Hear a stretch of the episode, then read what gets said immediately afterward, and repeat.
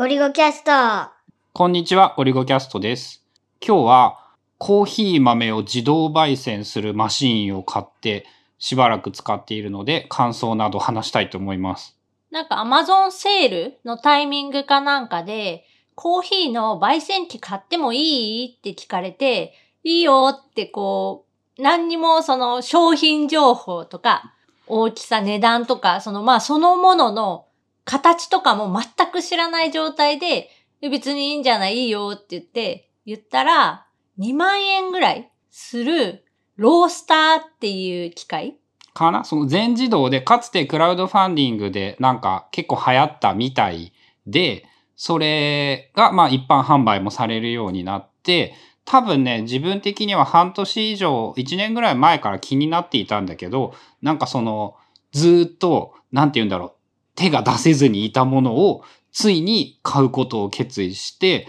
なんかね、買い物で初めて春菜に意外と高えなって言われた気がする。いや、まあ多分それは、全くその知識がなくて、自分が興味のない分野すぎてさ、相場がいくらぐらいするものなのかとか、そういうのを全く知らずに、なんか、ロースター19,800円みたいなんで、え、なんか意外と高いな、みたいなのは思ったけど、でも普通に、えっと、毎日コーヒーを飲んでいるゴリゴさんは、で、そのコーヒーも自分で豆を焙煎するようになって、生豆っていうの、なんかちょっと白っぽい、緑っぽい生のコーヒー豆を何十キロか買って、それをなんかフライパンで1週間に1回ぐらい、2週間に1回ぐらい。だいたい10日に1回ぐらいの目安かな、感覚で言うと。なんか空入りするっていうのかな？カラカラカラカラこう混ぜながら茶色くなるまでやるっていうのをやっていて、まあそれが自動でできる機械っていうのを買った。で、毎日コーヒー飲んでて、その定期的にその焙煎を、まあ、つきっきりで20分ぐらいかけてやることを考えれば、まあ、19,800円でその分の時間と手間と労力を買うって考えれば別にいいんじゃないっていう。まあ自分が買うことを悩んだ一番の理由は、そもそもコーヒー豆を焙煎し、手で自分で焙煎するようになったのが、あの、淳先生に3年前ぐらいに教えてもらったんだったかな？っていうやつなんだけど、その、市販品より安く手に入って、しかも多くの市販品よりも美味しいという、その、味もあるんだけど、コスパが大変優れるというのが、その自分で焙煎する理由だったりもしたんだよね。バランスなのかなまあ言ったら。その美味しいっていうのは鮮度が高いから美味しいっていうこと。うん。その、3年前に学んだ時の知識で言うと、コーヒー豆の、その、焙煎したコーヒー豆って割と生もので、その、一般的に1、2週間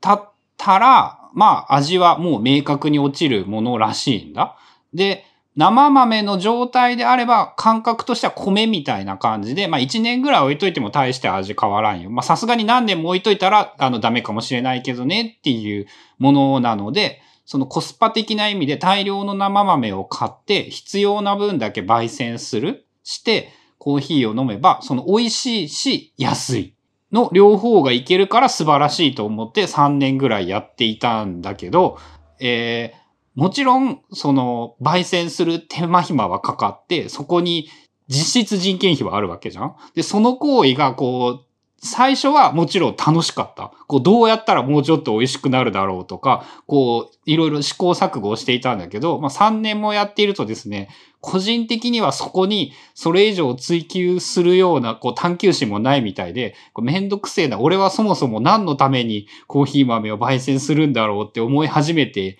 いて、半年ぐらい多分経ってるのかな。で、だったら、そのお金の力で焙煎するマシンを買えば、多分3年使えばね、2万円ぐらいコーヒー代節約できていると思うんだよね。って考えたら、まあ、あの、買ってもいいかということで、ようやく買った。で、えっ、と、結論を言うとですね、まず、えー3年間実家、自己流焙煎をしていたらですね、いつの間にかこう、謎の世界に進んでいて、一般的なコーヒーとは全然違うものを作るようになっていた。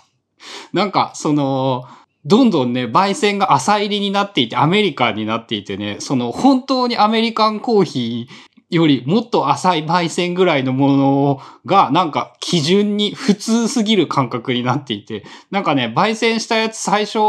に焙煎したコーヒー豆で飲んだら、こう苦くて飲めんみたいな感じになっていて、まあその慣れて、結果的に、なんて言うんだろう。美味しく飲めるバランスというのは数回いろいろちょっと試して、まあこのぐらいなら美味しいしバランスいいなっていうところには言っていたんだけど、なんかね、3年間のうちに俺のコーヒーというものはなんかよくわからないものになっていたっていうことに気づかされて。で、えっと、け結論というか使ってみる感想として、まあ1回5、60、40から60グラムの豆をそのセットして、ボタンをピッて押すと、だいたい20分ぐらいで焙煎から冷却までを済ませてくれる。で、あとはその密閉容器に入れといて、必要な時にそのミルで引いてコーヒーを入れればいいっていう仕組みなんだけど、えー、まず誤算だったのが、えー、すっげえうるさい。なんかあの、同じ部屋にはいたくないよねっていうレベルの、ウィーンっていう音と、えっ、ー、と、同時に風で茶フっていうその、皮みたいなやつを飛ばしてくれるんだけど、それによってね、あの、すんげえうるさいっていうのと、さらに使用する電力量が半端なくって、なんかね、家の電気がチカチカするという症状も現れまして、なんか、いつでもどこでもすぐにできるというものではなく、なんか、時間と場所を選んでやらないと、あの、日常生活が不便になるぞっていうことが分かったのが、まず一つ。で、とはいえ、出来上がりの豆は、そのうまく作ってあげれば、もうあれパッと見さ、お店の豆と何にも区別つかんよね、少なくとも見た目は。なんかすごく均一に、全体的にその同じ色に茶色くなってて、売ってるやつみたいだったね。で、匂いも、あの、好きな人にはめっちゃいい匂いが、えっ、ー、と、一回焙煎すると、その数時間多分もう匂いがなくならないぐらいの匂いは残り続ける部屋に。息子にはくっせーって言われた。まあ、それに関して言うと、ロースターを使ってない時、手でフライパンを使ってやってた時も、同じぐらいその匂いはしてた。まあそれはあれかな。自分がずっとそこにいるからその匂いに気づかなくなるのと、ロースターを勝手に回して放置しとくと気づかないっていう違いがあったりするんかな。でね、その、あとさらに言うとなんかね、5回に1回、その吹き出てきた茶風をなんて言うんだろう、メッシュで、その、飛んでかないようにしてるっていうのかな？そこをね、なんか、重曹につけて洗えみたいなことが書いてあって、その、どうもそれを怠って何回も何回も使い続けると、その排熱がうまくいかなくなって、上のプラスチックが割れるみたいなことが起こるらしく、まあ、まだ3、4回しか焙煎してなくって、その重曹で洗うっていうのもやっていなかったんだけど、えー、最初に抱いていた幻想に比べると手間はかかる。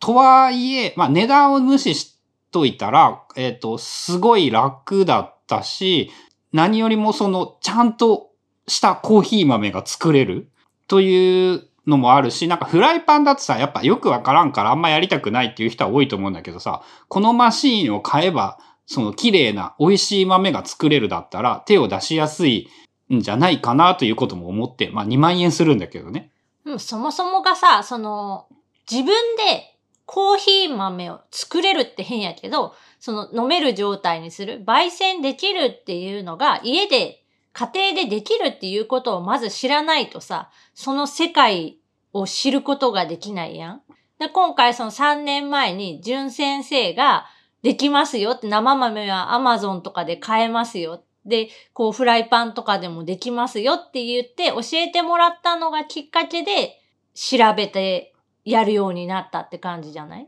そうだね。まさにね、そのね、ブックカタリストでもね、知ってるつもりみたいなことを話していたまさにそれなんだけど、そのコーヒー豆というものがさ、もはや工業製品でさ、スーパーで出来上がった豆を買うことが当たり前になっているから、その生産して加工するということを、なんて言うんだろう。もう完全にブラックボックスになっててさ、それを人の手でというか、何らかの処理をしているはずなのにさ、そこを自分でできるかもしれないという可能性に思いも至らなかったんだよね。ずっとコーヒー飲んで10年以上。10年どころじゃないのか、もう2、30年ぐらいかな。だってまずそもそもの話で、そのコーヒーを豆で買う人って少なくとも家に見るっていうあの粉々にする機会がないと、ま、豆のままではコーヒー出せないから、砕く機械が何か持ってないといけないし、で、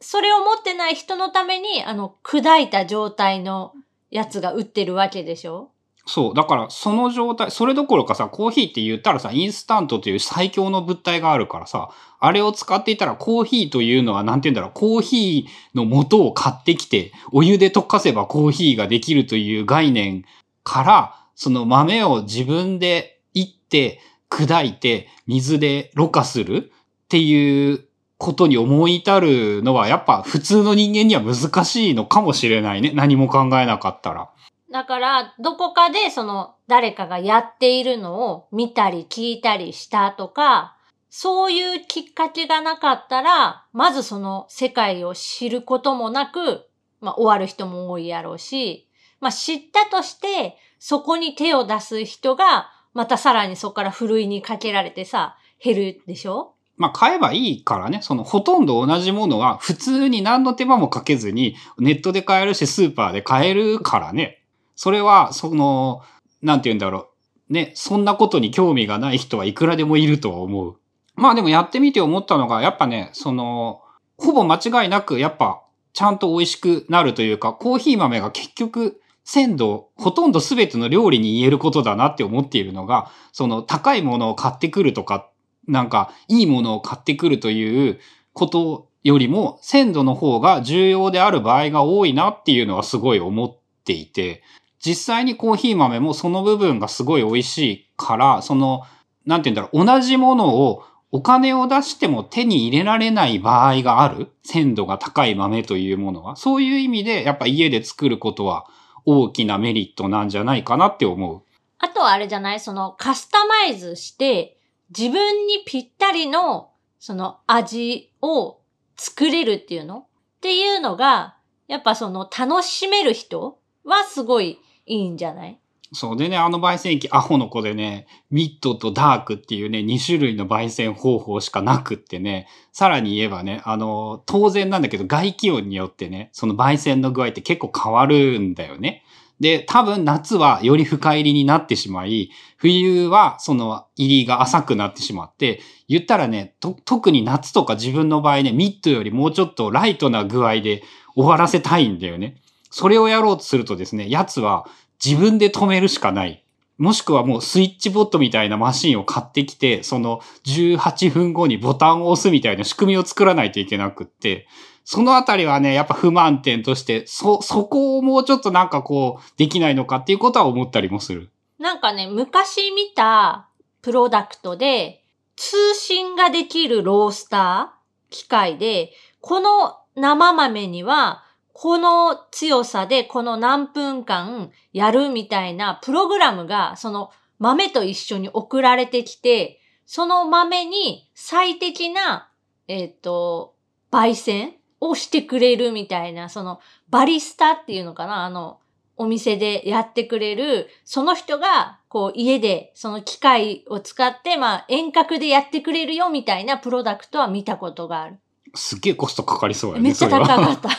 なんかそのちょっと、あの、一般人には手が出なさそうなレベルな感じはするけど。なんかサービスとしては、ちょっとパッとしか見てないから、あんまりちゃんとは知らないんだけど、そのサブスクみたいな感じで、いろんな種類の原産地の生豆が、まあ少量ずつ毎月こう送られてきて、で、その豆に最適なその焙煎のプログラムと一緒にこう使って、お家で焙煎してコーヒーが入れれる、飲めるっていう機会だった。まあ、コーヒーもね、その最近、ここ数年ぐらいそういうサブスク系のサービスとか、いろんな味が楽しめるとか、ネットと小口の流通ができるようになったおかげで、そういうサービスは確かに増えてるね。自分の場合で言うと、あんまそういうこだわりは強くなくって、その、ご飯も一緒なんだけど、なんか何々さんのどうのこうのじゃなくって、なんか鮮度がいいものを飲み食いできると、それだけで結構満足で、大体自分はそんなもんで結構満足するんだなって感じました。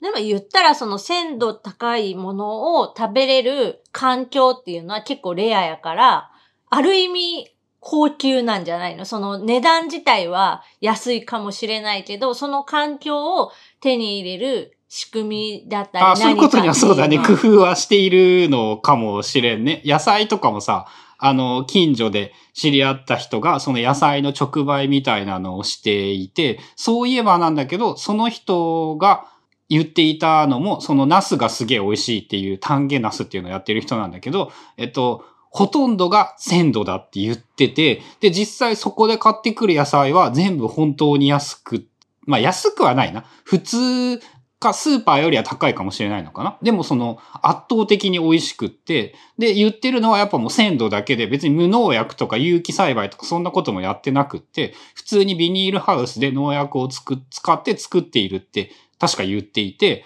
でもその鮮度が良ければうまい。というのはなんかそういうの、そこでも結構意識したのかもしれない。その時に話を聞いて。それも朝取ってきたやつをお昼ぐらいに、その空き地みたいなところで売ってくれてて、まあスーパーでその速度はほぼ無理なんだよね。まあ流通を考えたら。一部さ、なんか、近くの、その契約農家から朝どれのやつを数量限定で入れましたみたいな感じでスーパーに出てることはあるけど、なんかすごいやっぱ数も少ないし、あれかな。うん、なかなか簡単、その、あ、確実に買えるもんでもないしね。まあ本当にそれをやろうと思ったらやっぱ自分で作れってことになってしまうんだけど、まあそれはそれでやっぱまあやれないかなってことにもなるし、バランスは難しいですね。でもあの、地方に住んでいるメリットは、そういう環境を手に入れやすいというところはあるかなってちょっと思っている。まあということで、コーヒー豆